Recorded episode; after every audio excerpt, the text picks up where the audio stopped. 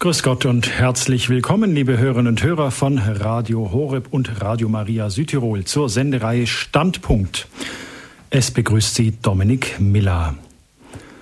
Wenn Sie das Oktober-Programmheft von Radio Horeb gelesen haben oder vielleicht die Programmvorschau des heutigen Tages gehört haben, dann kennen Sie den Titel der heutigen Standpunktsendung sicher schon. Religion und Psychologie ganzheitlich betrachtet. Und jetzt mal ehrlich, was für Gedanken gehen Ihnen denn durch den Kopf, wenn Sie einen solchen Titel hören? Mancher streitbare Christ könnte da schon in lauer Stellung gehen, denn der Begriff der Ganzheitlichkeit, der wird ja heutzutage tendenziell mit fernöstlichen Heilungsmethoden oder gar der Esoterik in Verbindung gebracht. Wenn dann auch noch der Begriff der Psychologie mit ins Spiel kommt, erwartet man schon fast auf die freudsche Couch gelegt zu werden und als Christ analysiert und seziert zu werden. Sie können in dieser Hinsicht jedoch unbesorgt sein. Sie werden einen ruhigen Radioabend haben. Falls Sie schon in der Lauerstellung gewesen sind, können Sie sich also wieder entspannen und sich einladen lassen, gemeinsam mit unserem Studiogast darüber nachzudenken, inwieweit Religion in Kontext mit dem christlichen Glauben und moderne Psychologie, wie die sich beispielsweise in der Seelsorge ergänzen können. Sie können uns heute Abend begleiten, wenn wir uns fragen, inwieweit denn ein Gebet so eine Art Therapiegespräch mit Jesus sein kann.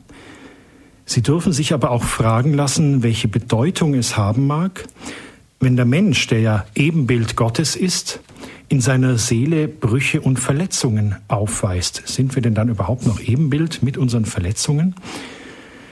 Dazu einige Begriffserklärungen vorab zu Religion, Psychologie und Ganzheitlichkeit, die ich für Sie recherchiert habe.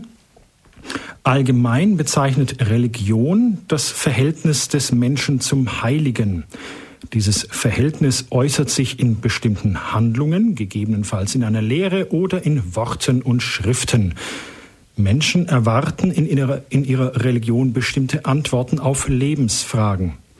Und versteht man unter Religion ganz allgemein das, woran sich ein Mensch orientiert oder worauf er sich verlässt, ja dann ist im Grunde jeder religiös.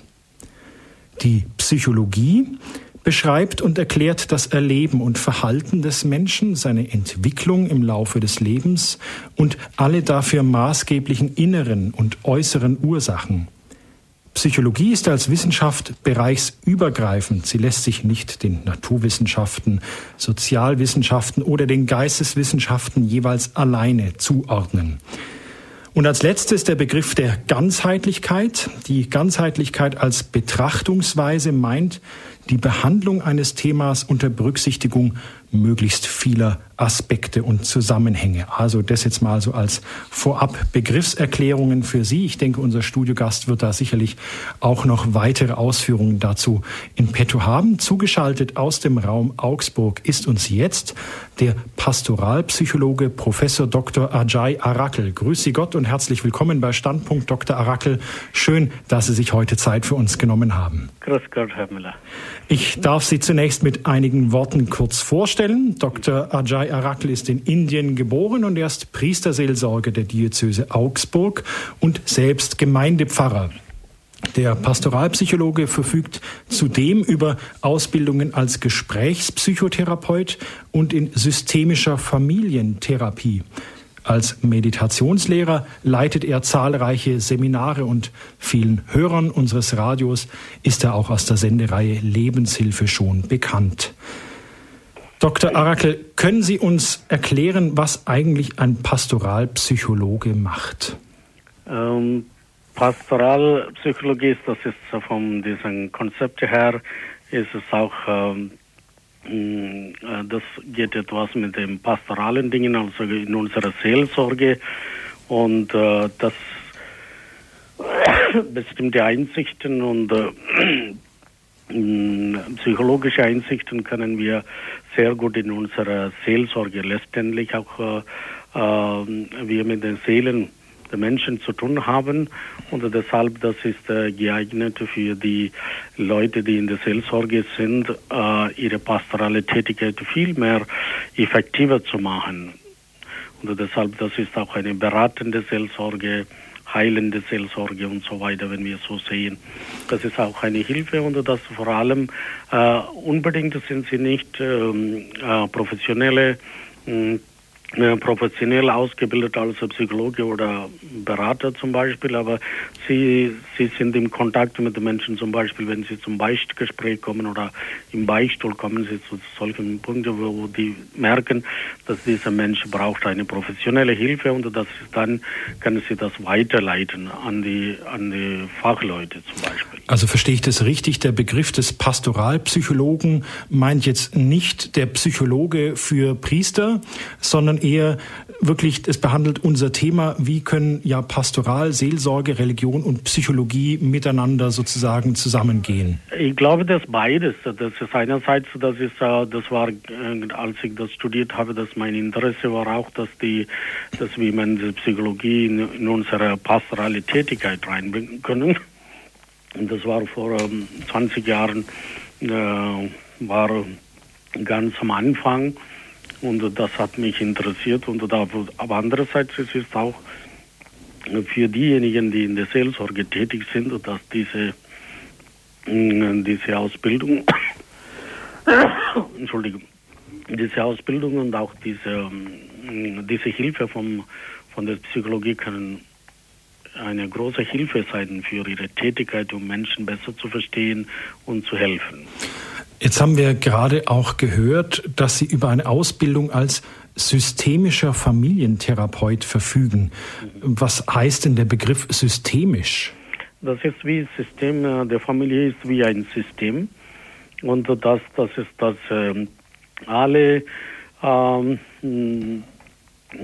alle ähm, äh, Mitglieder der Familie sind so miteinander irgendwie verbunden und die alle tragen diese diese ähm, Balance von diesen Beziehungen.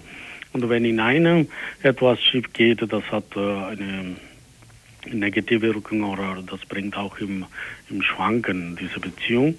Und meistens die, ein Mensch, der wirklich äh, um, äh, schwach ist, das in diesem Fall ähm, ein Kind kann das sein, wenn die Eltern miteinander nicht verstehen oder äh, wenn irgendein Problem in der Familie gibt, dann ist es der, der, der am meisten hilflos ist, ist der Kinder, die tragen die Symptome der Familiensystem und so weiter. Deshalb, um das System zu verstehen, warum wir, wie wir erzogen sind und welche psychischen Zustand haben wir, das ist besser, das kann man in einem System besser verstehen. Also kann man systemisch vielleicht mit dem Bild eines Mobiles vielleicht vergleichen, so einer Waage, wo wirklich viele Teile miteinander zusammenhängen und wenn ich an der einen Ecke etwas berühre, dann genau. bewegt sich an der anderen Ecke. Das meint so systemisch. Habe ich das so richtig verstanden? Ja, so in diese der Richtung. Ja. Dr. Arakel, ich bin jetzt und die Hörer, wir sind gespannt auf Ihren Vortrag Religion und Psychologie ganzheitlich betrachtet. Am Ende des Vortrags, liebe Hörerinnen und Hörer, sind Sie wie immer bei Standpunkt herzlich eingeladen, sich einzubringen in unser Gespräch. Die Nummer sage ich aber dann durch. Lieber Dr. Arakel, ich bitte Sie jetzt um Ihre Worte. Ja, danke schön, Herr Müller. Grüß Gott, liebe Hörerinnen und Hörer. Ich darf Sie auch alle recht herzlich zu diesem Abend begrüßen. Mein Thema ist Religion und Psychologie ganzheitlich betrachtet. Ich möchte Ihnen eine kurze Einführung geben, so in Form von einem Vortrag. Äh, und diesen Vortrag wird zwei kurze Musikpausen haben und dann haben Sie die Möglichkeit, Ihre eigenen Ideen, eigene Überlegungen auch mit reinzubringen. Viktor Frankl hat einmal behauptet, dass Psychologie Psychologie in den letzten 50 Jahren eine enge Perspektive oder Sichtweise gehabt hat. Sie hatte fast ausschließlich ihre Aufmerksamkeit nur auf den menschlichen Körper-Geist gerichtet.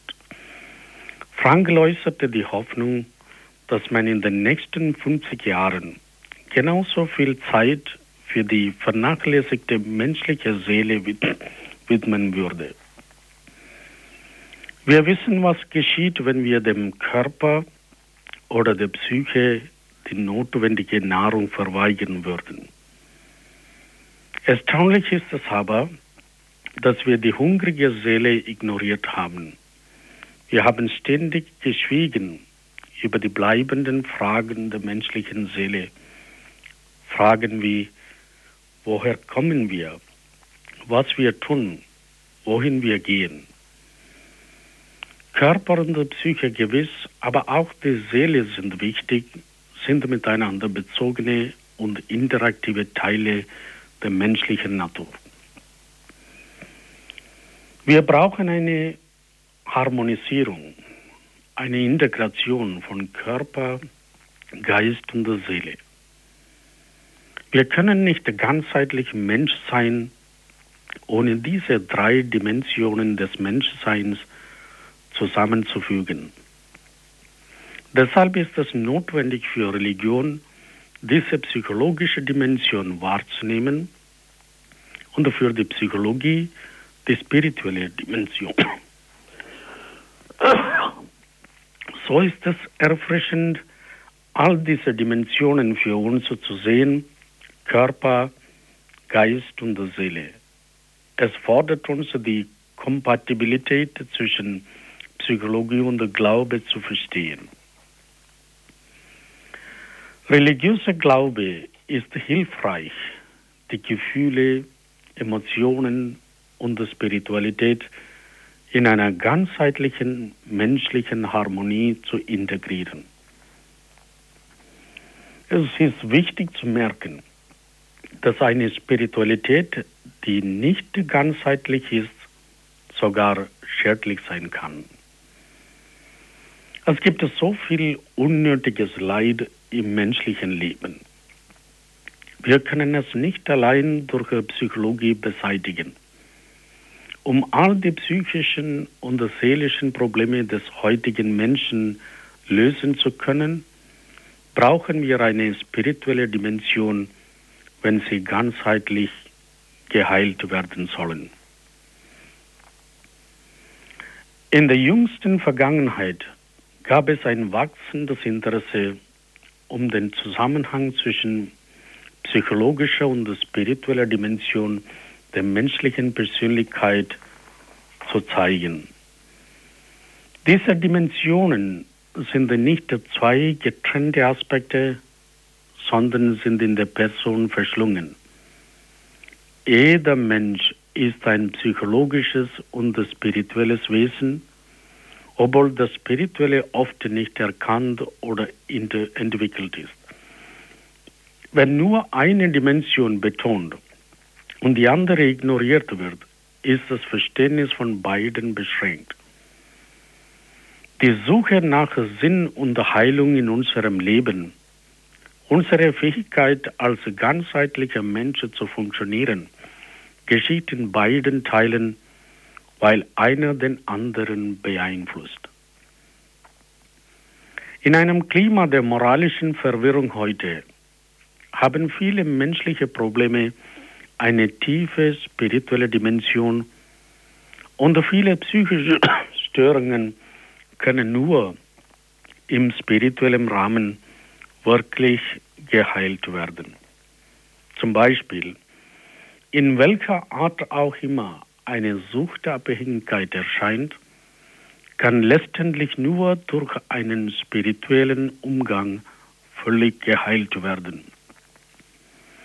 Ob dieser spirituelle Umgang einen Zugriff auf eine höhere Macht oder zu einem persönlichen Gott bedeutet, sind für den Süchtigen die einzige Hoffnung zum Überleben. Deshalb genießt das spirituelle Zwölf-Programm der anonymen Alkoholiker einen Erfolg und eine Popularität mit den Ab Alkoholabhängigen. Ebenso viele spirituell-religiöse Probleme können nur mit Hilfe von psychologischen Kenntnissen und Informationen gelöst werden, die mit spiritueller Unreife umgehen können und ein ganzheitliches Wachstum ermöglichen können. Zum Beispiel ist es hilfreich zu wissen, wie wichtig es manchmal ist, eigene Gefühle und Emotionen im Gebet frei fließen lassen. Das heißt, diese Person soll mit ihren Gefühlen und Emotionen in Berührung kommen und braucht während des Gebetes keine Schuldgefühle über seine negativen Gefühle und Emotionen haben. Es bedeutet auch, dass Gebet seinen Wert und seine Gültigkeit auch hat, wenn kein positives Gefühl vorhanden ist. Dies ist oft der Fall bei den depressiven Menschen.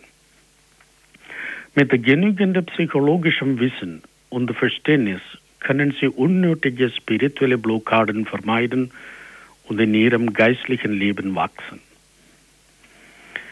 Die Aufgabe, das Spirituelle das Psychische zu harmonisieren und integrieren, ist oft sehr mühsam. Eine Erklärung dafür ist, dass viele Psychologen und Therapeuten das Wissen über die spirituelle Dimension in ihrer Ausbildung kaum wahrgenommen haben. Auch diejenigen, die sich in Religion und Spiritualität ausgebildet sind, haben nicht genügend psychologisches Wissen und Verständnis bekommen. Unglücklicherweise denken beide Gruppen manchmal, ihr Umgang ist der richtige für alle Probleme. Es gibt keine spirituelle Heilung, ohne mit dem Emotionalen in Berührung zu kommen. Und es gibt keine völlig emotionale Heilung ohne das Spirituelle. Der Mensch muss ganzheitlich wahrgenommen werden, physisch, psychisch und seelisch. Der amerikanische Psychiater Scott Peck hat einmal hat einen wichtigen Beitrag zur Integration der psychischen und spirituellen Dimension geleistet.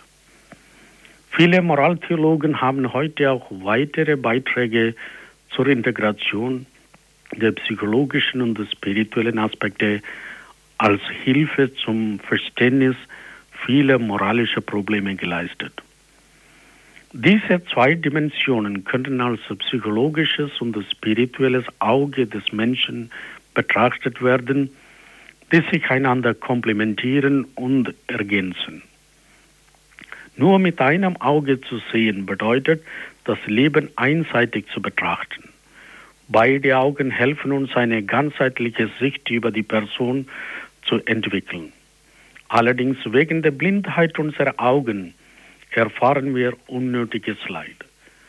Psychologische Blindheit führt zur Unwissenheit über die Person. Spirituelle Blindheit fördert eine tiefe Unwissenheit im religiösen Bereich. Es ist deprimierend genug, wenn Menschen mangels Vernunft aber noch gravierender ist es, wenn durch religiösen Unsinn ein Fall wird. Der Blinde führte den Blinden.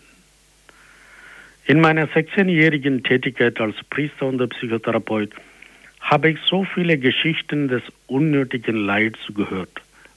Unnötig, weil sie von einem falschen Verständnis des fundamentalen, emotionalen und spirituellen Aspekts der Person waren. Folgende Überlegungen sind unmittelbares Ergebnis, wenn man mit solchem Missverständnis handelt. Es handelt sich um die grundlegende Idee, die von vielen missverstanden wird. Zorn, Selbstvergebung, Mitleid, Depression, Veränderung, Schuld und Schuldgefühle und so weiter. Sie sind so allgemein und normal, dass wir sie als selbstverständlich nehmen.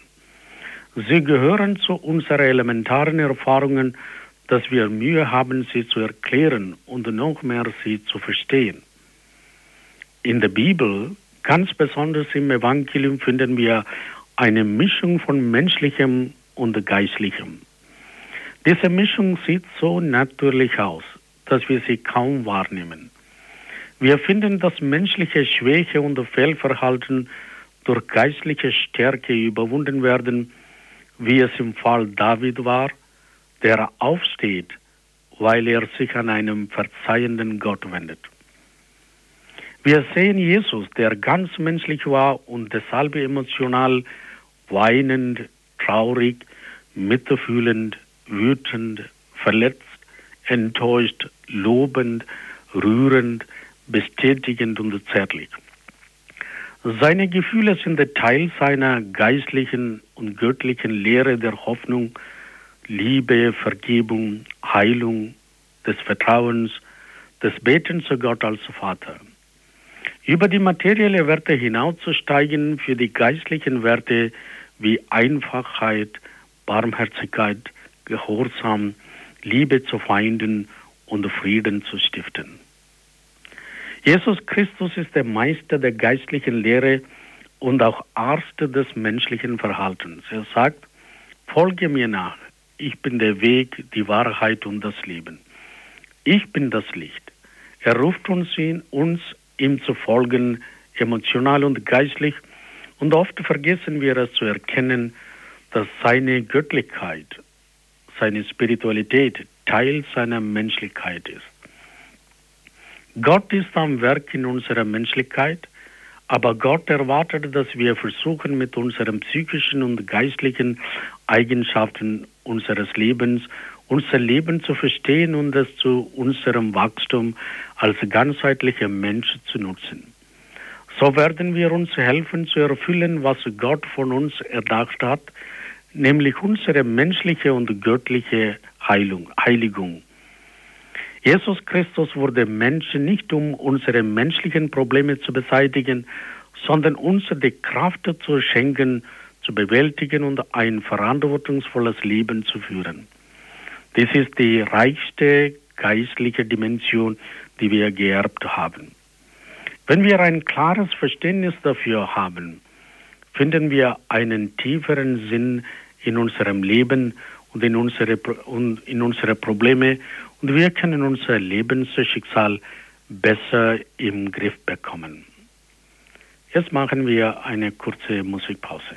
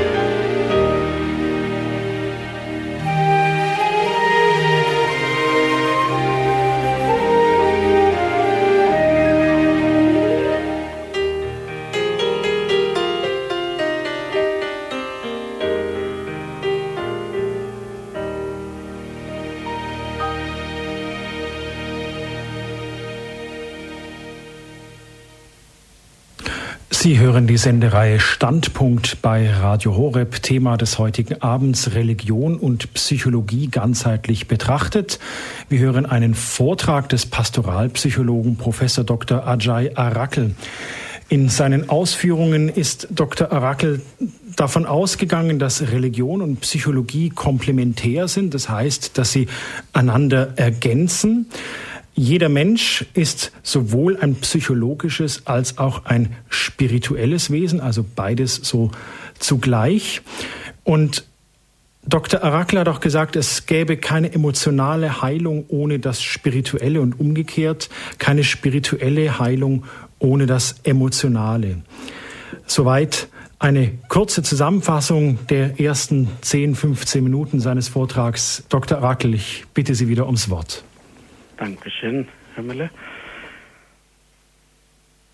Ich möchte diese Gedanken weiterführen Religion sollte eigentlich Frieden, Freude, Hoffnung und Trost schenken. Sie sollte den Menschen helfen, ihr Leid zu lindern und von seiner Sündhaftigkeit befreien. Wahre Religion kann einem Menschen helfen und ihn heilen oder ihn beeinträchtigen und krank machen. Während der rechte Glaube die Menschen befreit und ihnen zum Leben verhilft, kann der verkehrte Glaube zu seelischen Verstrickungen und psychoneurotischen Schwierigkeiten führen. Wenn wir uns mit der Seelsorge und der Psychotherapie befassen, können wir feststellen, wie vielschichtig das Glaubensleben mit dem Seelenleben zusammenhängt und wie die Störungen in einem Bereich den anderen beeinträchtigen.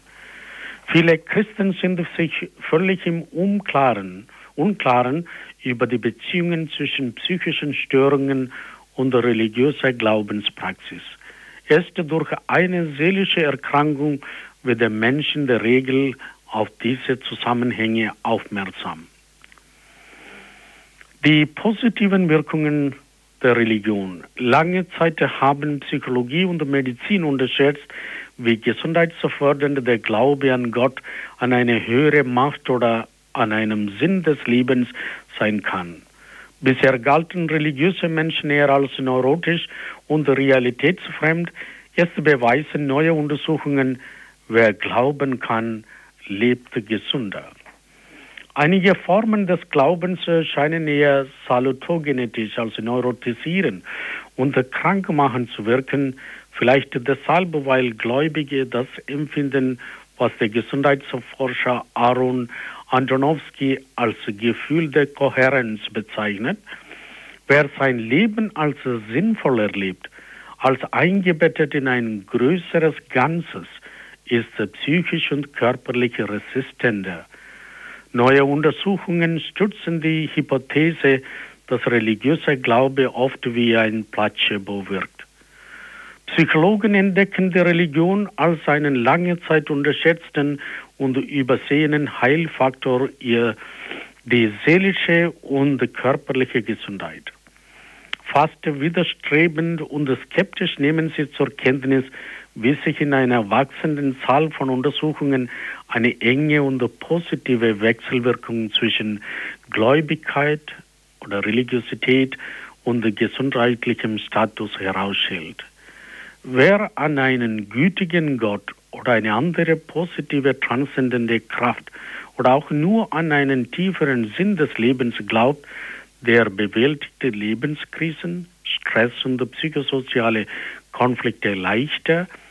Das bedeutet, Glauben begünstigt effektive Coping- oder Bewältigungsstrategien. Er ist deshalb weniger anfällig für stressbedingte und psychosomatische Krankheiten, Glauben wirkt präventiv. Er bringt, falls er dennoch äh, einmal erkrankt, mehr Vertrauen auf den Heilungsprozess auf und fördert ihn so. Glauben begünstigt die Genesung. Er konsumiert weniger Alkohol oder andere Suchtmittel.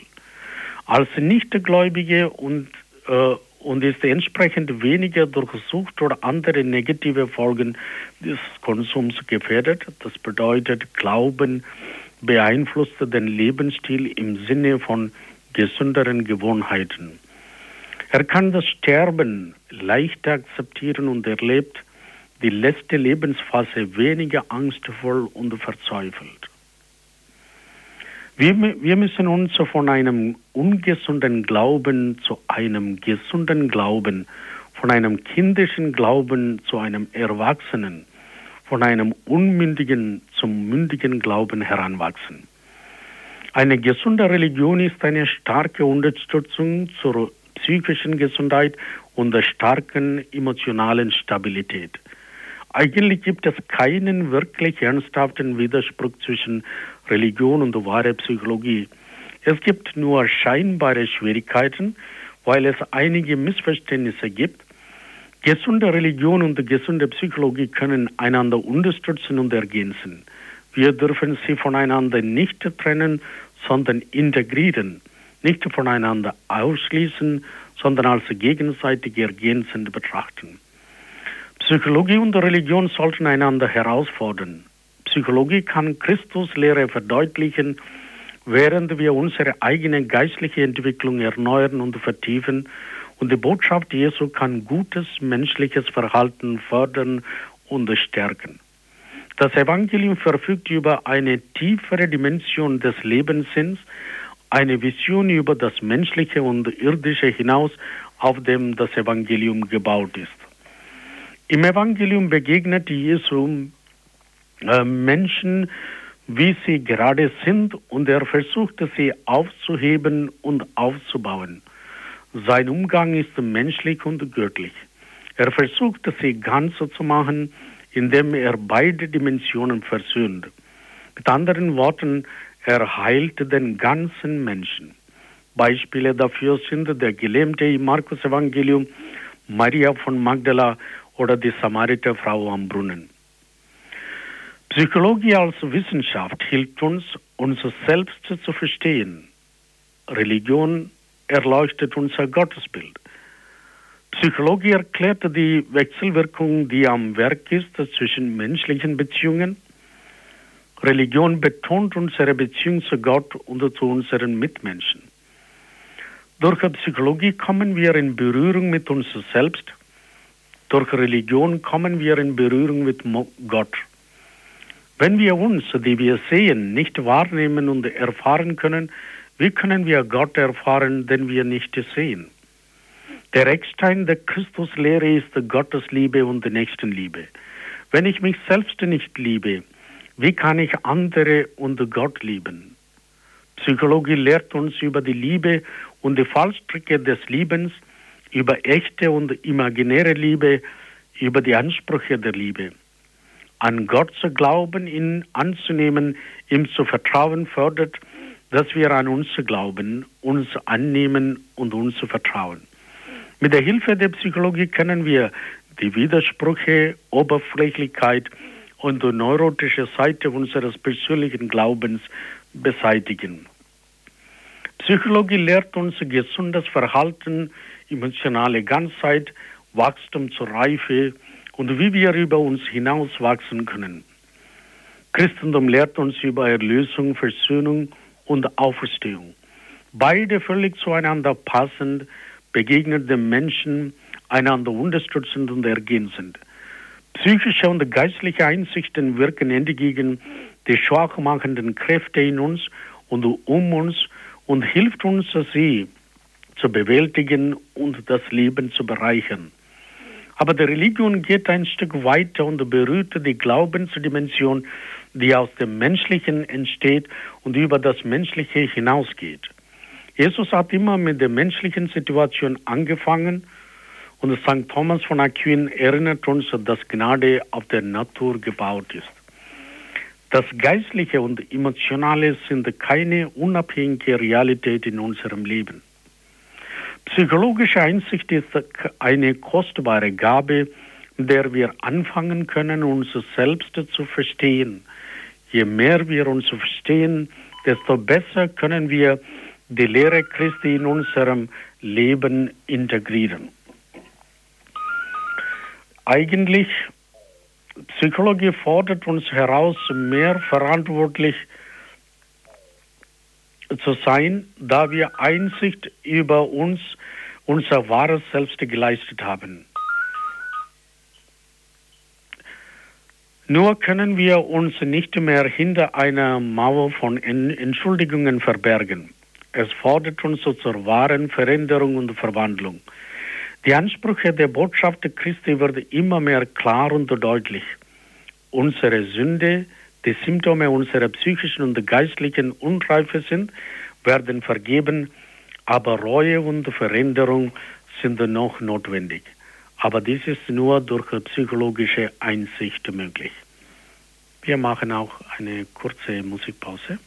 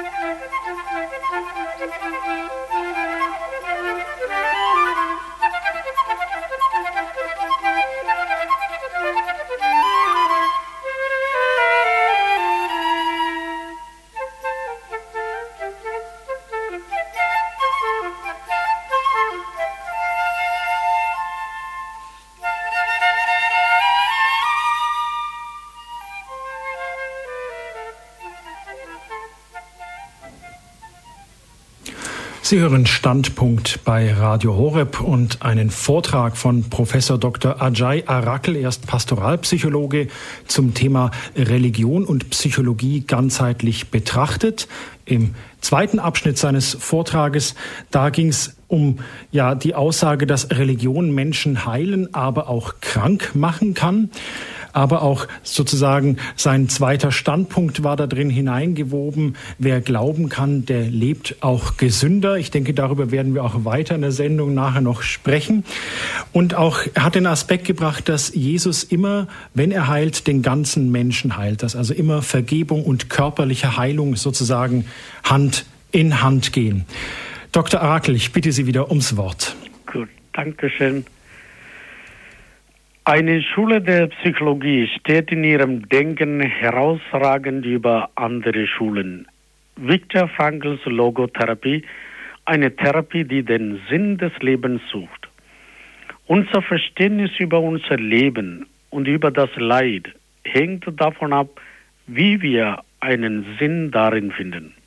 Er schreibt, wenn es ein Warum gibt, dann können wir auch ein Wie finden. Seine Denkweise hat einen Zugang zum Evangelium. Jesus gibt einen Sinn zum Leiden und Tod zu unserem Leben als Ganze.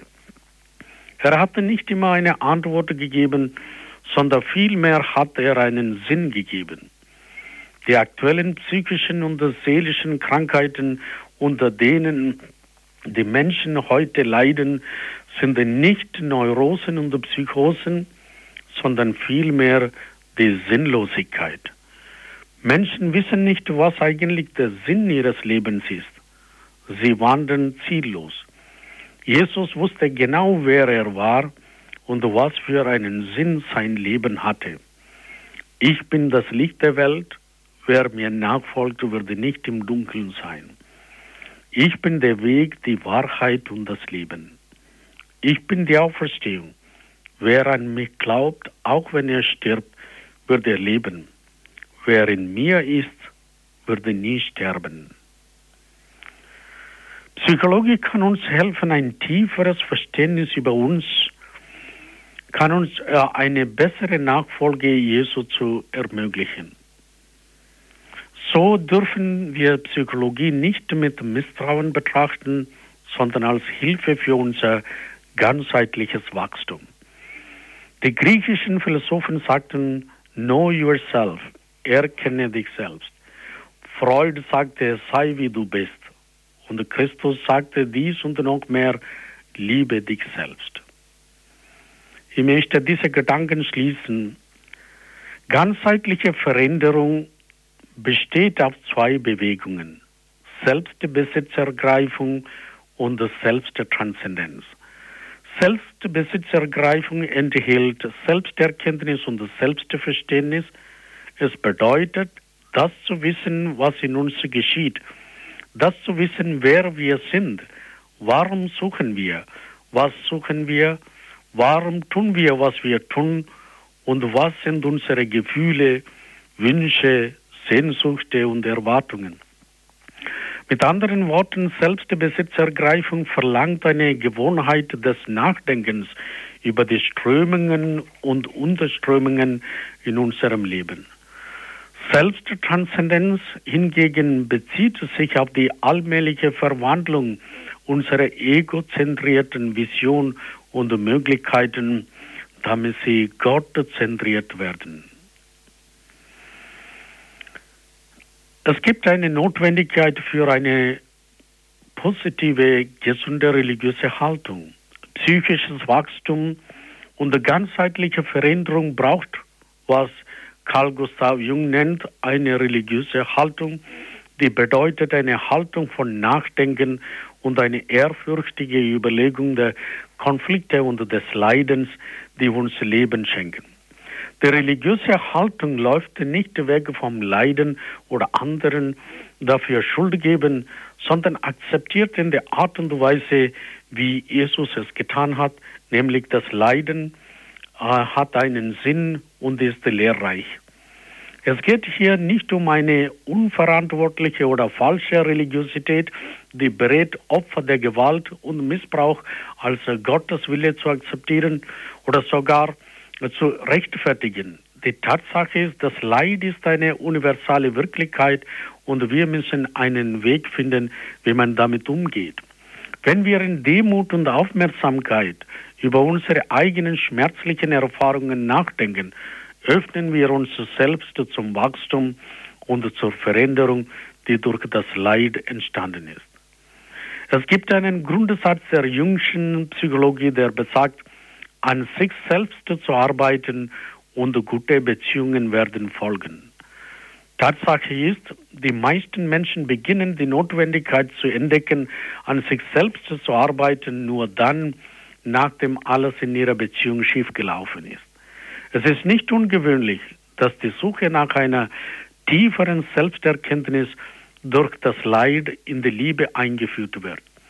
Trennung und Scheidung in der Ehe, Schwierigkeiten, einen Partner oder Partnerin zu finden, chronische Konflikte mit dem Mann bzw. mit der Frau, Kolleginnen und Kollegen, Verrat an Freundschaft, Entfremdung von Kindern, Erfahrung der Isolation und Einsamkeit. Diese typischen menschlichen Probleme werden der Weg zu einem größeren Bewusstsein und Verständnis. Danke für Ihre Aufmerksamkeit. Vielen Dank, Pfarrer Dr. Arakel, für Ihren Vortrag. Standpunkt bei Radio Horeb heute mit dem Thema Religion und Psychologie ganzheitlich betrachtet. Wir sind im Gespräch mit Pfarrer Dr. Ajay Arakel, erst Pastoralpsychologe aus dem Raum Augsburg. Dr. Arakel hat im Grunde, würde ich mal sagen, drei Standpunkte geäußert. Das eine ist, Religion und Psychologie sind komplementär, das heißt, sie ergänzen einander.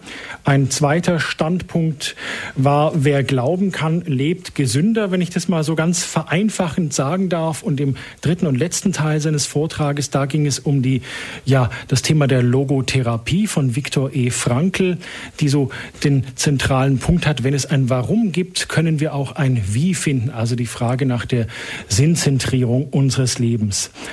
Dr. Arakel, Sie haben ähm, einen Satz am Schluss Ihres Vortrages gesagt, ähm, dass uns die Psychologie dabei helfen kann zu einer besseren Nachfolge Christi. Das müssen Sie erklären.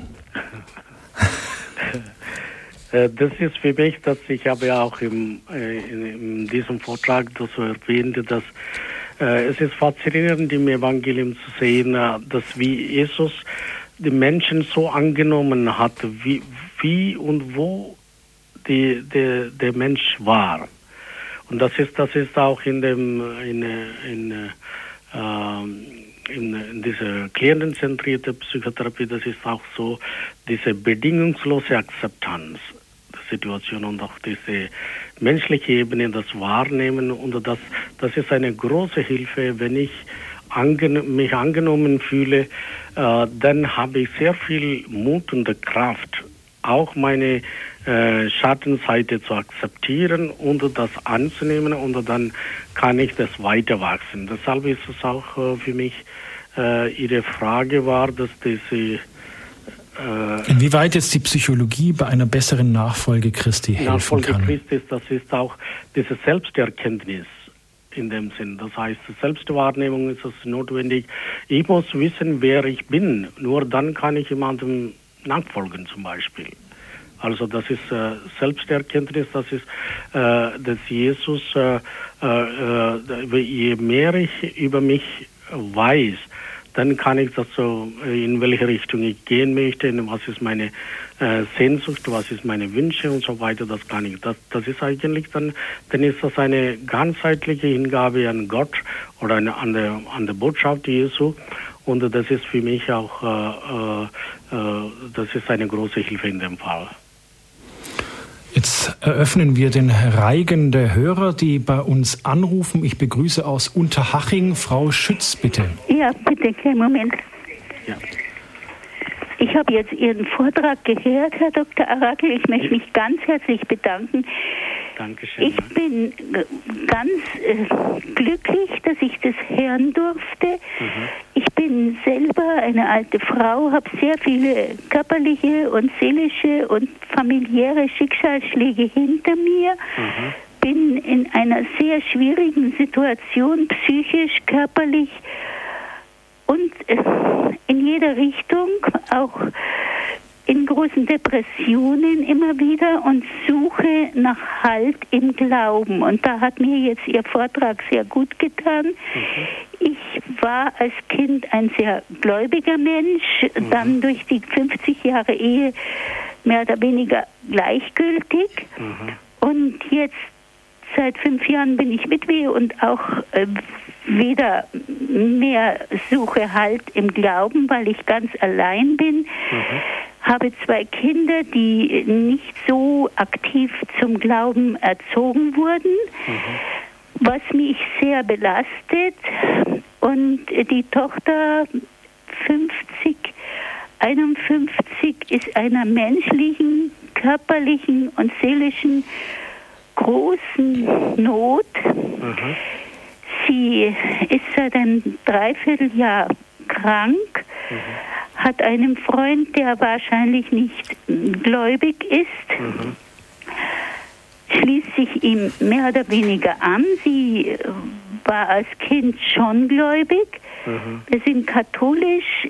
Sie, wenn ich jetzt mit ihr spreche, darf ich von Glauben und Kirche überhaupt nichts sagen, mhm. dann ist sie schon verzweifelt und bricht auch zum Teil mit mir. Sie ist seit sie wahrscheinlich schon länger alkoholsüchtig, was ich nicht wusste. Frau Schütz, in welche Richtung geht denn Ihre in, Fragestellung? Meine Frage geht dahin, ähm, Sie sind aus Würzburg, denke ich, nicht? Nein, Raum Augsburg. Raum Augsburg. Kann ich einen ein, Horus, ein Manuskript oder irgendetwas von diesem Vortrag bekommen. Das können wir beim Radio, beim Radio Horeb Hörerservice vielleicht mal anfragen. Die Nummer vom Radio Horeb Hörerservice gebe ich am Ende der Sendung durch, ja, Frau Schütz. Haben Sie denn noch ein Manuskript von diesem Vortrag von Ihnen? Mhm. Ja.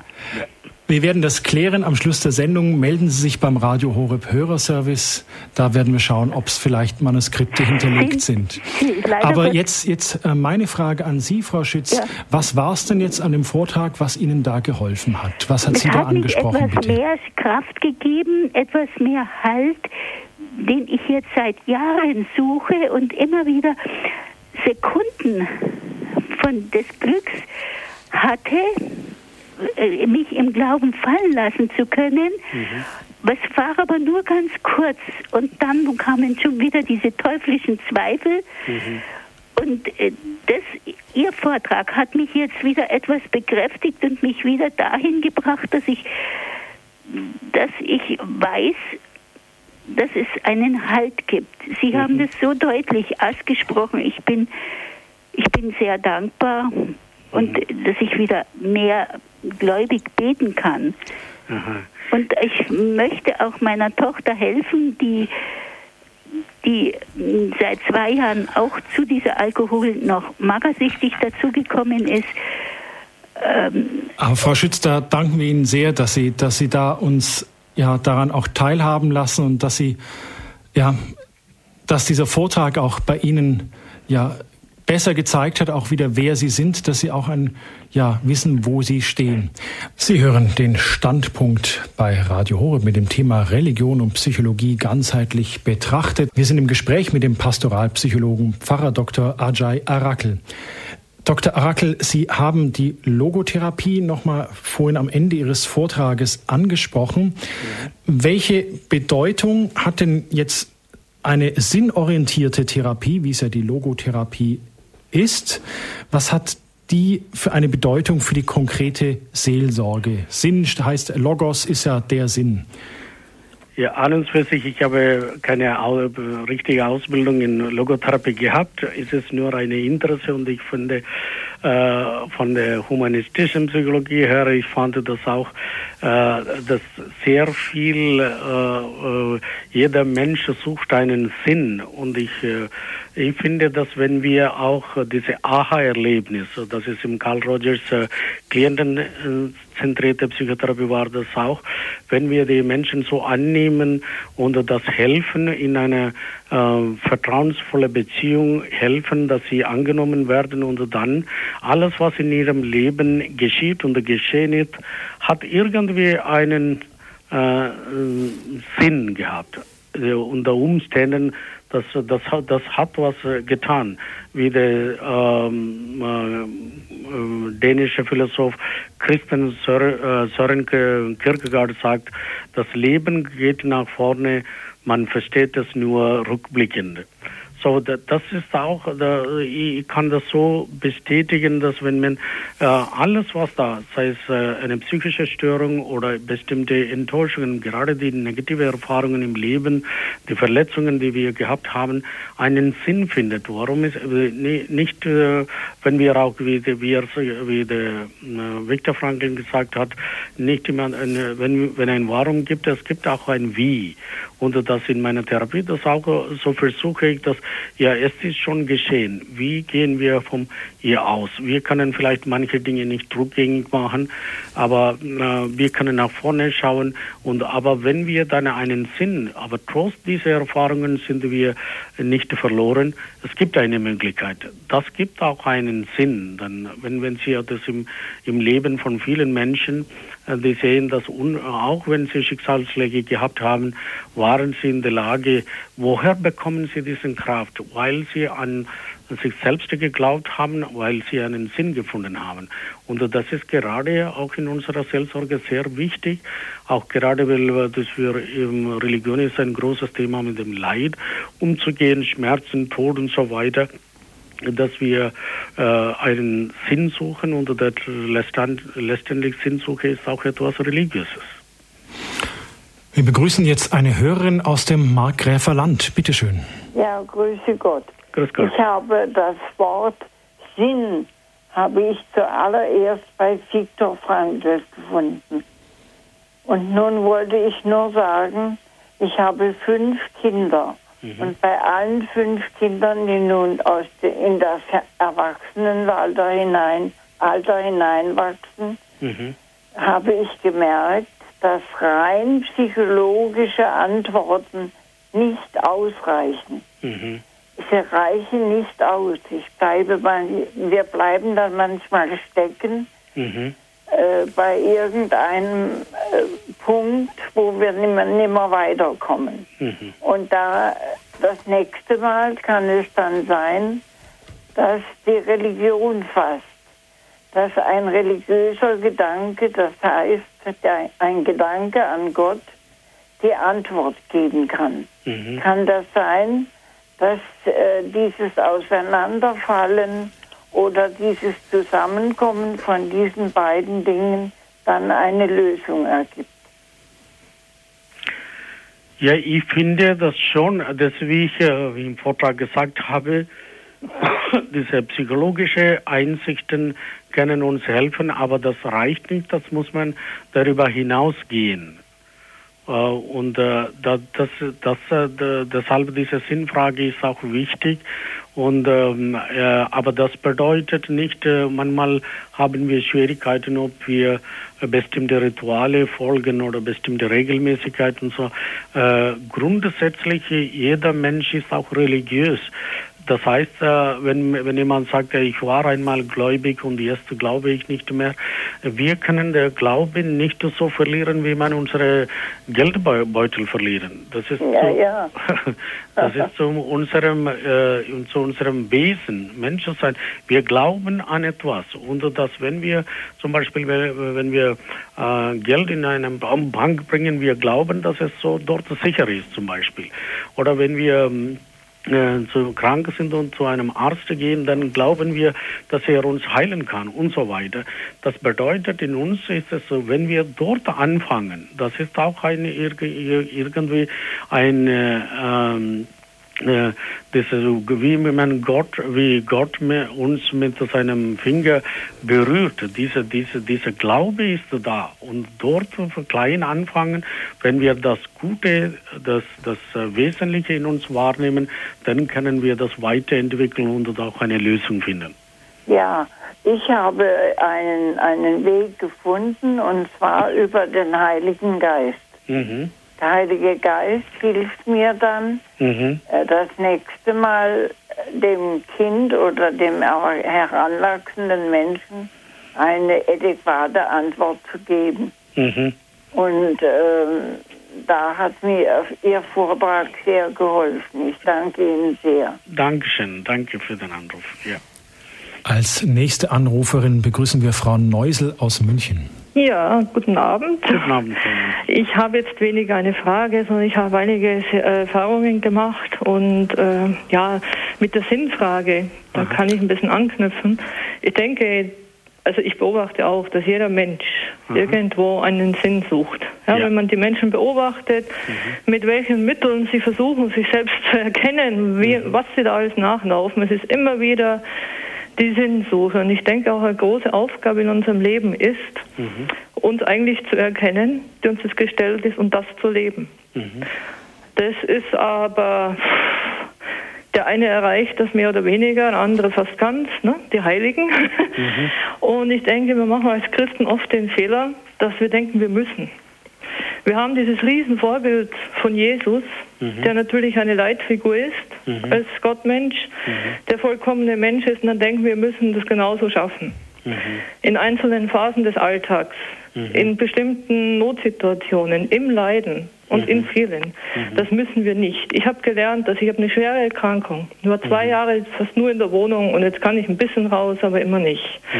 Und ich muss sagen, natürlich durch den Glauben, ich hätte längst aufgegeben und das kann ich mit Fug und Recht sagen. Aber ich habe auch meine dunklen Stunden gehabt und äh, auch schöne kleine Erlebnisse und aber ich habe auch gelernt, ich darf wütend sein. Mhm. Ich bin ein Mensch. Mhm. Ich muss nicht jetzt mich reingeben in das Leid. Ich darf damit hadern. Mhm. Ich bin ein Mensch. Mhm. Ich kann das zulassen und ich kann zu mir sagen, das ist in Ordnung, dass du jetzt wütend bist. Das ist in mhm. Ordnung, dass du jetzt enttäuscht bist. Das ist in mhm. Ordnung, dass du traurig bist. Und in dem Moment, wo ich das tue, geht es mir besser. Und dann kann ich da natürlich hingehen und äh, gucken, spreche ich jetzt ein Gebet? Ganz mhm. praktisch. Mhm. Nicht abgehoben, wie ich wirklich das oft erlebt habe. Mhm. Ja? Äh, ich will mal ganz praktisch sagen, ich kann 100 Stunden lang einen biblischen Text abschreiben und äh, wie ein guter Altvater das mal sagte, du hast aber 100 Stunden vergeudet. Mhm. mhm. Und ich kann aber das ganz praktisch hernehmen und kann sagen, okay, spreche jetzt dein Vater unser. Mhm. Aber auch, wenn ich glückliche Stunden erlebe und mhm. wenn mir etwas besonders gut gelingt und ich plötzlich Kraft habe, wo ich schon damit gerechnet habe, ich schaffe das jetzt heute nicht mehr oder auch, ich habe auch eine Tochter und da fliegt vieles so zu, kann ja Zufall sein, mhm. dann vergesse ich auch nicht zu danken. Mhm. Und wenn es nur ein kurzer Blick ist zum Kreuz oder ich habe hier ein sehr schönes kleines Holzbildchen hängen im Flur, wo ich immer vorbeigehe, mit dem oberen ähm, Büste, mit dem Gesicht von Jesus, von ähm, na, dieses Barmherzigkeitsbildnis. Mhm. Und dann blicke ich dahin und sage, danke Jesus. Mhm. Ganz praktisch. Mhm. Und ich denke, viele Leute so in Depressionen habe ich auch gehabt, habe ich alles gehabt, aber ich habe es hilft mir nicht, wenn ich jetzt sage, das darfst du jetzt nicht. Mhm. Du musst jetzt schon das Leiden annehmen, die schweren Dinge annehmen mhm. und sich da nicht dagegen ankämpfen, dann wird es nur schlimmer. Mhm. Reingeben ja, aber mhm. nicht aufgeben. Mhm. Was Sie äh, sprechen, ist sehr wichtig und ich bin sehr froh, dass Sie das, dass diese ja, ich, Sie haben merken, ich bin nicht alt, aber äh, von Alter an, nicht alt an Jahren, aber mhm. durch mein, ich sehe sehr alt aus, auch durch meine Krankheit, aber ich, ich aber merke auch, ich kann mich mit viel älteren Leuten äh, besser verständigen als Aha. mit Leuten meines Alters, Aha. weil ich wirklich, ich habe das Gefühl, mein Leben, ich habe Sachen erlebt, die andere äh, erlebt haben, wo sie doppelt so alt sind in Zeitraffer. Das Aha. hört sie, ich bin aber, ich dramatisiere das nicht. Ich bin ich weiß es nicht, ob man das unbedingt haben muss. Aha. Das weiß ich nicht. Ne? Jetzt warten wir noch mal, was, was Dr. Arakel dazu sagt, mhm. bitte. Okay, ja, danke. Was ich, was, äh, was ich höre, ist, dass ich... Hallo? Die Frau Neusel hat aufgelegt, aber sprechen Sie einfach weiter, Dr. Arakel. Äh, ich fand diese, äh, diese Mitteilung, das ist sehr wichtig, das ist, was ich als äh, Herzensgebet nenne, dass wir äh, nicht so eine formulierte Form vom Gebet oder sowas, sondern was alles aus dem Herzen kommt. Es kann Enttäuschungen sein, Wut sein, Hass sein und darüber mit Jesus so wie ein Freund das redet. Ich bin wirklich wütend, auch wenn wir auf Gott wütend sind, wir dürfen das. Das ist wie Kinder, wenn sie auch aufgeregt sind und wütend sind zu den Eltern, so gehen. Und Jesus hat Gott als Vater so gemacht. Das heißt, all diese Gefühle und Gedanken haben einen Platz in unserem Gebet, in unserem Glaubensleben. Und dass die, äh, ich fand das oft auch, was so in meinem persönlichen Leben, in, wenn solche ähm, Leidensgeschichte, wenn wir erfahren, ich finde, dass, dass wenn wir, obwohl das klingt so äh, wie ein Paradox, aber äh, wenn wir das äh, zum Beispiel, wenn ich äh, äh Schmerzen habe, wenn ich den Mut habe zu beten, Gott, ich danke dir, dass ich jetzt diese Schmerzen erleben darf. Das klingt so brutal und manchmal so, das kann ein großer Widerstand. Aber wenn man das den Mut hat, dann einfach äh, Dinge, dann, das ist ein Teil des, äh, des Akzeptierens, dass mein Schicksal, meine Situation nur nicht dagegen kämpfe, sondern das akzeptiere, dass es Gott weiß, warum ich das äh, durchmachen muss. Und das ist eine große Hilfe, unsere Situation, Lebenssituation, Lebensschicksal und, äh, und was alles in unserem Leben geschieht, äh, zu akzeptieren. Also da, das finde ich eine eine heiße These, die Sie da sagen, wenn Menschen sagen, Gott, ich danke dir, dass ich diese Schmerzen durchleiden darf. Das mhm. ist jetzt eine Eigenschaft, die ich jetzt wirklich eher Heiligen zuordne. Ich meine, okay, wir sind alle zur Heiligkeit berufen, aber sagen Sie auch aus, aus Ihrer ja, seelsorglichen Praxis, was, was bringt letztlich auch Menschen so weit und dazu, dass sie diese Worte sagen können? Äh, das ist ganz am Anfang, es ist äh, sehr, sehr schwierig. Nur wenn wir das zum Beispiel in einer Therapiestunde, wenn der Klient oder Klientin ein gewisses Vertrauen zu mir habe, hat, dann kann ich sagen, dass denn, äh, was ich ja zum Beispiel Vorschläge mache, dass sie annehmen können. Ich sage das nicht, dass probieren Sie das für 30 Tage zum Beispiel wie ein Arzt, dass etwas Medikamente verschreibt und sagt, ja, sagen Sie, äh, tun Sie das 30 Tage, diese Art vom Herzensgebet und sagt, ja, ich leide und ich bin wütend, aber ich danke dir, dass ich jetzt äh, Wut erfahren darf, dass ich jetzt äh, diese Schmerz erfahren, diese Enttäuschung erfahren darf. Denn das heißt, je mehr, das hat eine psychologische Wirkung auch, dass je mehr wir dagegen kämpfen, dann geben wir viel mehr Macht äh, an diese, diese negative Gefühle und Gedanken. Und je mehr wir das annehmen und so weiter, dann sind wir in der Lage, äh, das zu lernen, wie gehe ich damit um. Und das, das ist, das hat auch eine, da, dadurch kriegen wir auch ein, eine psychologische Einsicht. Das, das, darum äh, empfehle ich das auch. Läuft es darauf raus, sozusagen Dank als Schlüssel zur Leitannahme? Kann man das so sagen? Äh, ja, letztendlich für mich, das ist meine persönliche Meinung, also für mich ist das so, äh, äh die, das einzige Gebet ist äh, ein Dankgebet, egal in welche Richtung es läuft. Weil das heißt, dass ein dankbarer Mensch zu sein, auch in solchen Situationen, macht unsere, ähm, äh, unsere Seele und äh, ähm, äh, unsere Seele und die Psyche sehr stark. Wir werden nicht getrieben von negativen Erfahrungen, schmerzhafte ähm, ähm, Erfahrungen werden wir im Leben haben. Das ist in, in Buddhismus. Der Buddha hat äh, gesagt, es gibt so viel Leid in der Welt, aber man muss, du musst nicht vom Leiden leiden. Wir sind nicht Opfer dieser Dinge, aber wir sind, wenn wir, und er sagt auch in seiner, ähm, seiner Lehre, dass wenn einer, wenn einer erleuchtet ist, der früher war er äh, depressiv, ich bin depressiv, ich bin depressiv, sagt er, und dass wenn ich erleuchtet bin, ich sage, ich habe Depression. Das ist der Unterschied. Das heißt, ich bin nicht Opfer dieser Situation, sondern ich bin der Meister dieser Situation. Und das, das kann man, dass diese Rollen, äh, diese, diese Situation äh, ein bisschen ähm, äh, umdrehen, sozusagen. Ich begrüße jetzt eine Hörerin aus Belgien, bitte. Ja, gut, guten Abend. Ich habe nur eine Frage, ganz einfach. Ja. Sagen Sie mich mal, Herr Pfarrer, wie das kommt eine Frau, eine ganz gute Frau, sie macht äh, Gebetsabenden immer, Gott weiß wie viel, äh, jahrelang schon. Sie hat viele, viele Fotos von Jesus im Haus und so. Und auf einmal, nach dem alles tun und machen, hängt sie sich auf. Also, mhm. wie kommt sowas? Da ist man sprachlos. Und es ist nicht die, diese einzige, ich habe noch eine andere gekannt. Sie wirft sich einfach im, im Wasser und er, ertrinkt sich. Auch eine Frau, die sich von Religion beschäftigt, ganz äh, anormal, habe ich immer gesagt, aber trotzdem. Wie, wie kommt sowas? Ja, ich, ich weiß nicht, äh, ich, ich habe diese, ich kann diese Situation nicht so äh, spontan sowas dazu eine, ein Statement geben oder eine, eine Aussage machen. Aber ich vermute, dass wir manchmal, wir haben eine falsche Einstellung oder Vorstellung von, von äh, Gebet und so weiter. Wie gesagt, das kann, das, äh, das ist eine Kompensation. Wir versuchen, wenn wir so viele Rituale und solche Dinge machen, dann kriegen wir alles im äh, Griff. Es gibt das auch diese äh, Dale Kane, der ein Buch über positives Denken geschrieben hat. Dale Carnegie meinen Sie? Bitte? Dale Carnegie. Dale Carnegie, ja. Okay.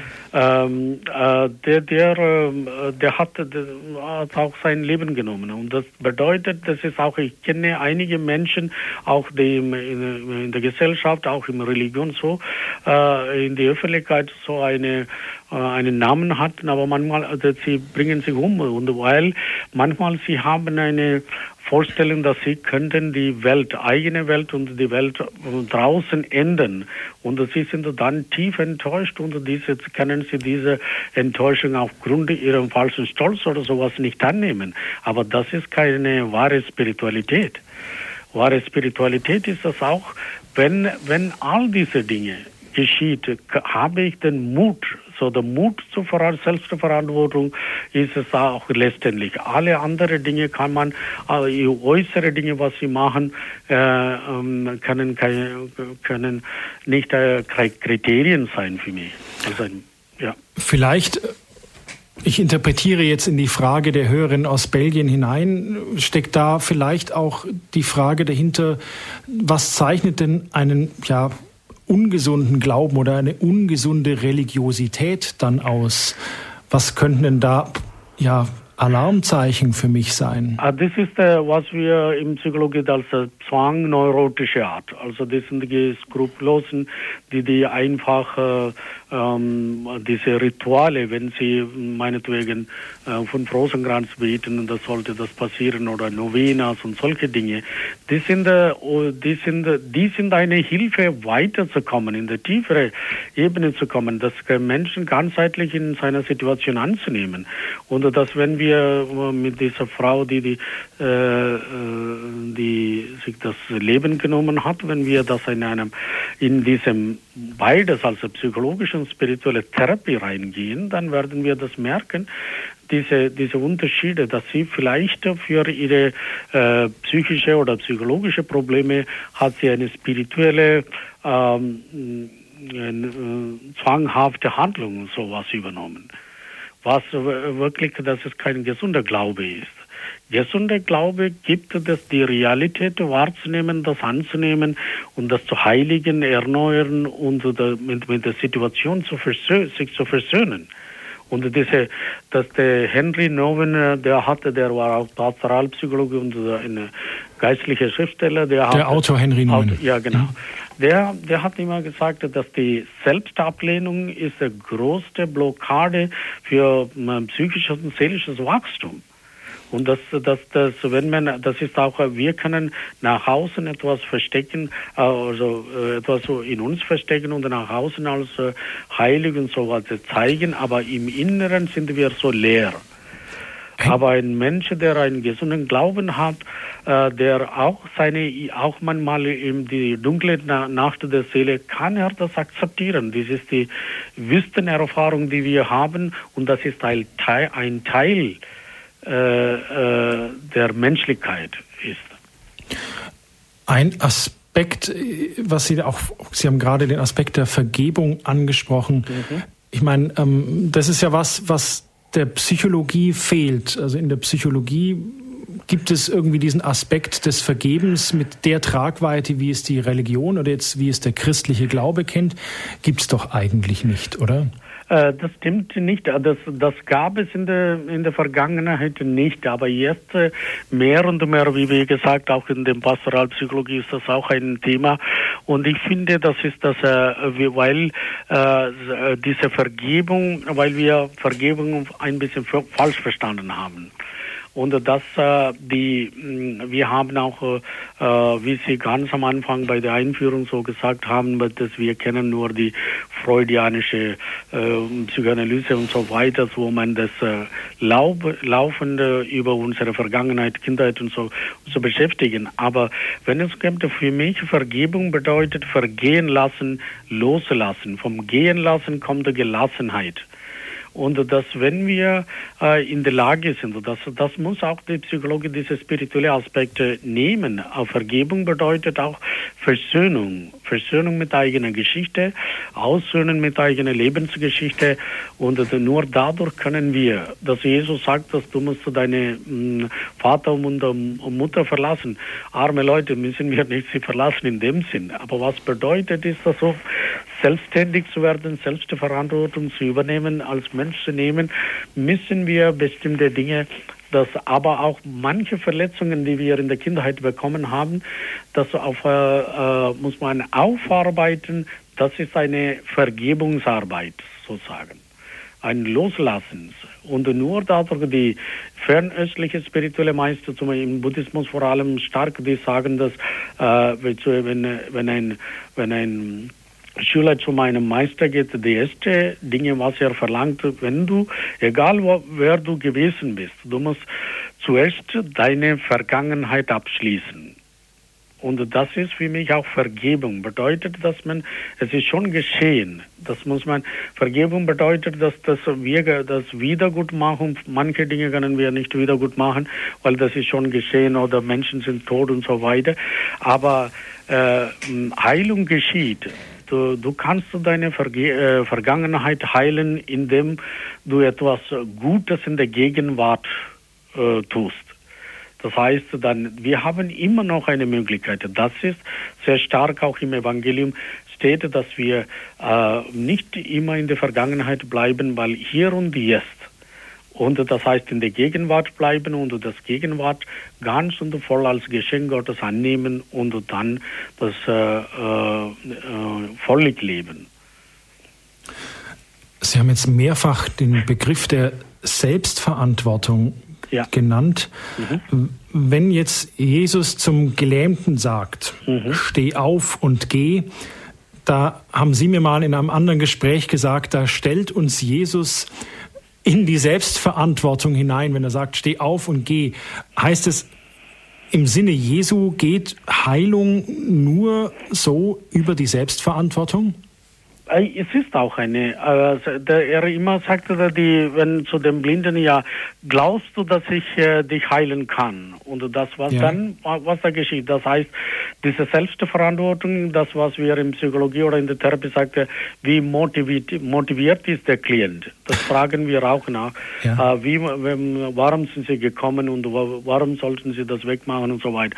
Jesus äh, fragt nach der Motivation, warum willst du geheilt werden? Warum glaubst du, dass ich dich heilen kann und so weiter? Ja. Und das heißt, der Glaube, das heißt, er muss sich selbst entscheiden. Selbstentscheidung bedeutet, äh, du musst verantwortlich sein für deine Entscheidung.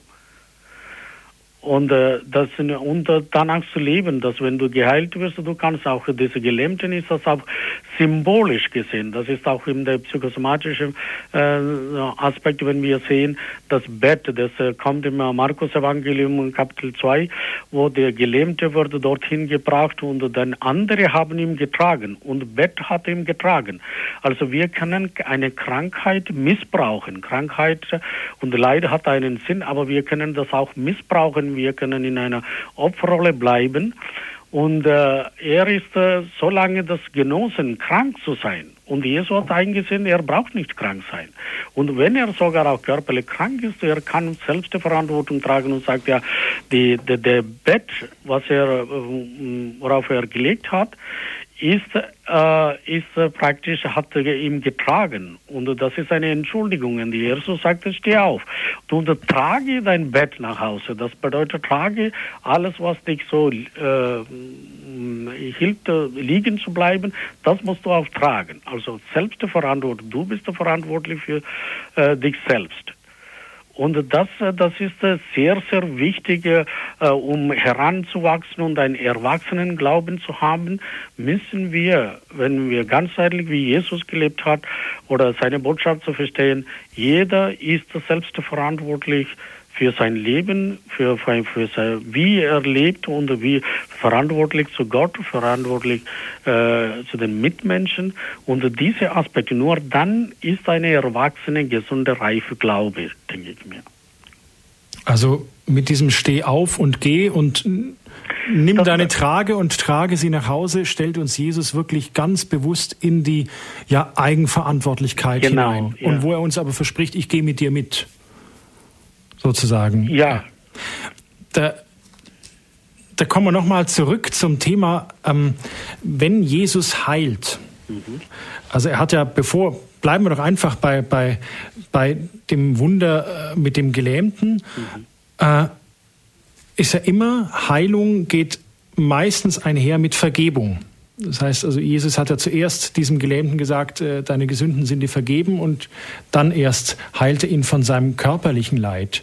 Mhm. Äh, und das deckt sich ja auch so mit dem, was Sie vorhin sagten, wie viel von Heilung über Vergebung läuft. Dass also Jesus sich sozusagen, ja, um dieses Prinzip, dass das einfach ein göttliches Prinzip ist, kann man das so sagen, dass Heilung und Vergebung Hand in Hand da gehen. Ja, da, da muss man so äh, verstehen, Vergebung bedeutet nicht, dass jemand über mich steht und äh, mir verzeiht und so weiter.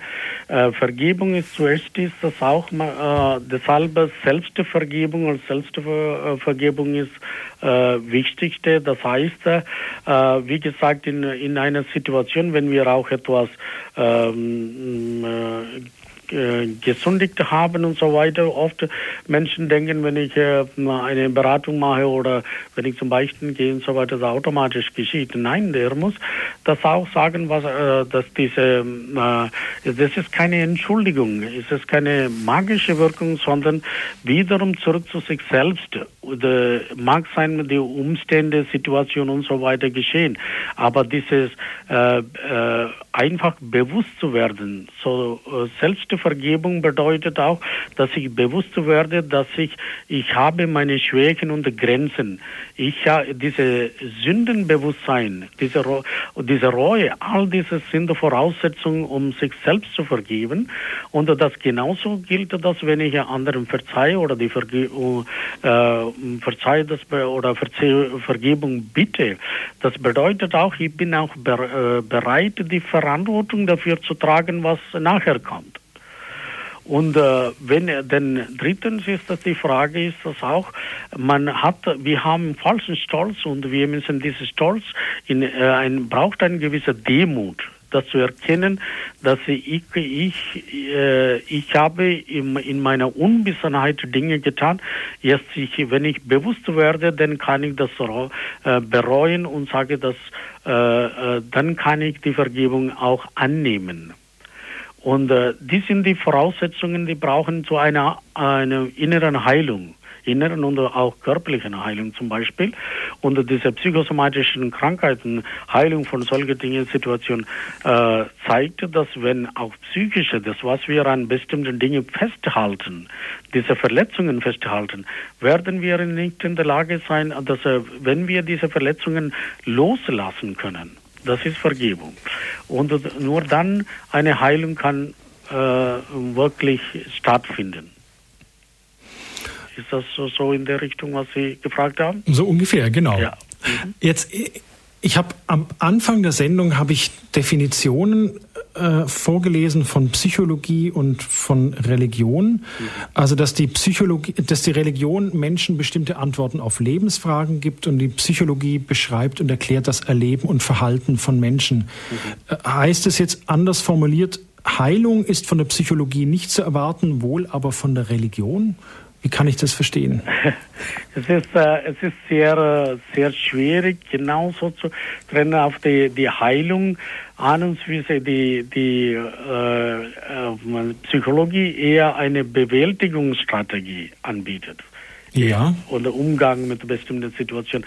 Aber eine ganzheitliche Heilung, das was wir in unserem religiösen Sinne sagten, dann braucht er Religion in dem Fall.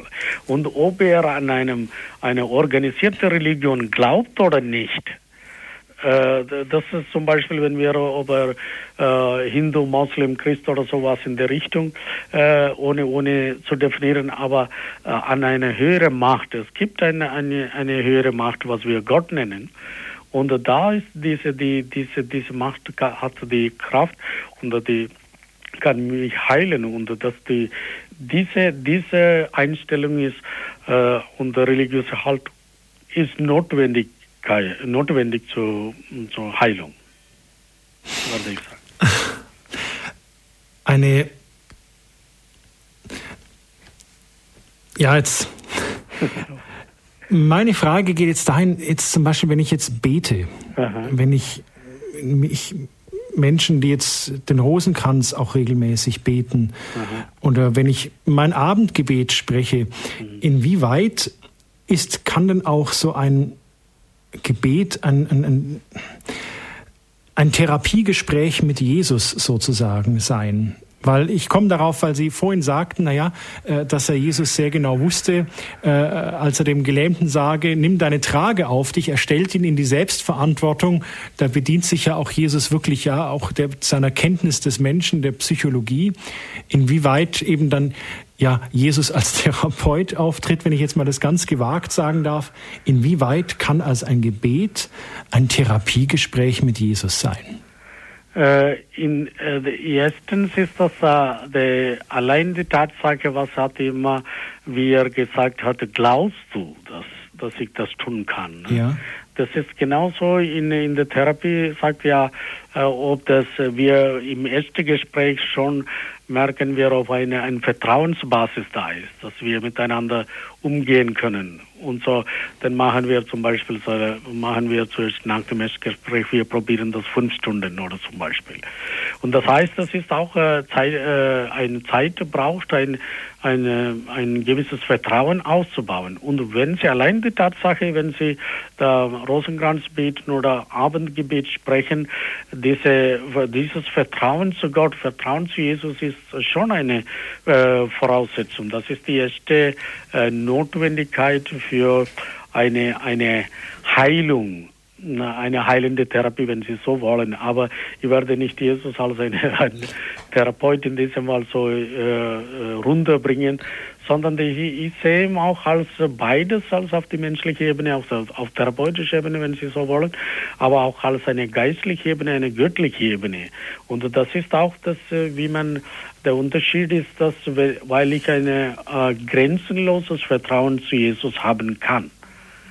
Und das ist schon, wenn, und durch dieses Gebet, durch, dass wir regelmäßig, dass wir werden immer mehr bewusst, jemand ist da, der mich so annimmt, so liebt, so äh, äh, zu meinem Wohlhergehen alles tut und ihm kann ich vertrauen. Und das ist, das geschieht eine Heilung und das, wenn Sie äh, so sagen, äh, äh, dass eine Heiltherapie ist, äh, kann man das, aber ich werde das nicht so sagen, aber das ist einfach, Heilung ist das Heilung. Aber es geht schon darum, dass durch das Gebet ich ein, durch das regelmäßige Gebet ich sozusagen ein ja, Vertrauensverhältnis zu ja. meinem Schöpfer aufbaue. Ich kann Ihnen ein mein persönliches äh, Beispiel, also was wie was mich äh, für mich wichtig ist, dass wenn ich, wenn ein Klient zu mir kommt und das aus der Seele redet und der ist so dankbar und äh, Obo äh, sagt ja, ich bin so dankbar, dass Sie mich geheilt haben oder Sie, dass Sie, mir geht's äh, viel besser. Ich kann jetzt mein Leben, ich kann so weiterleben wie ohne. Ich, ich weiß, ich, ich fühle mich sehr stark und so weiter.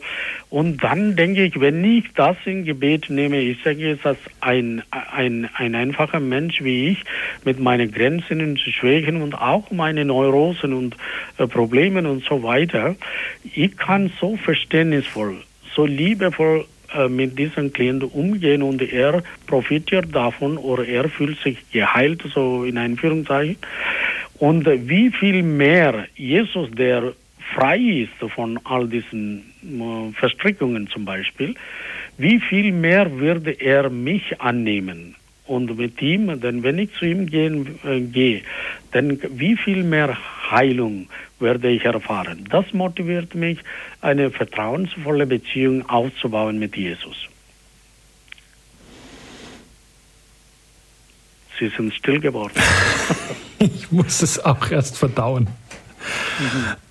Jetzt arbeiten Sie einerseits als Therapeut, ja. andererseits sind Sie Gemeindepfarrer, das heißt, Sie arbeiten auch als Seelsorger. Mhm. Wo ist denn die Trennlinie oder gibt es überhaupt eine Trennlinie jetzt zwischen Therapie und Seelsorge? Äh, es ist so, äh, äh, Therapie und Seelsorge, es ist äh, schwierig in dem Fall, also wenn, wenn, wenn man in diese Rolle hineinschlüpft, sozusagen, äh, manchmal äh, mein Umgang mit den Menschen ist sehr therapeutisch, also sehr verständnisvoll. Und das hilft den Menschen viel mehr Zugang zu mir als Seelsorger äh, zu finden und dass, dass, diese Menschlichkeit, dieser menschliche Umgang, was hier, was ich für mich sehr wichtig war, äh, habe ich das durch die Therapie gelernt. Und da äh, in bestimmten Situationen die, äh, die Leute selber kommen zu mir als Therapeut obwohl sie regelmäßig in die Kirche kommen und auch in der Seelsorge, so in, in der Gemeindearbeit so beteiligt sind auch, aber manchmal äh, kommen sie zu mir für eine psychologische Hilfe oder therapeutische mhm. Hilfe. Und da kann man ein bisschen, also dann getrennt kann ich das machen. Aber manchmal habe ich auch die Möglichkeit, durch diese Gespräch, auch wenn sie spirituelle Dinge reden und manchmal nehmen sie meine Predigt mit und dann reden sie darüber und das, was sie bewegt haben oder wenn ich Meditationskurs leite und was sie bewegt haben, wie sie sich wohlfühlen und wenn es stärker fühlen und so weiter oder wie fühlen sie, sie sind nicht mehr nervös, sie sind viel gelassener, sie können viele Dinge, was sie nicht früher an, angenommen haben, erst annehmen, sie ihre Beziehungen gehen besser ähm, funktionieren be äh, äh, besser und so weiter. Da sehe ich beides in dem Fall. Also das ist nur, manche Situationen kann ich das genau trennen, manche Situationen, das ist ein bisschen überlappend. Wir haben jetzt in der Sendung einige Hörermeldungen gehabt, mhm. wo es auch zentrales Thema Leid und auch Sinnfrage war. Mhm. Könnten Sie als Abschluss der Sendung, jetzt ist der Seelsorger gefragt, ein kurzes Gebet einfach stellvertretend auch für diese Hörerinnen und Hörer sprechen. Ja.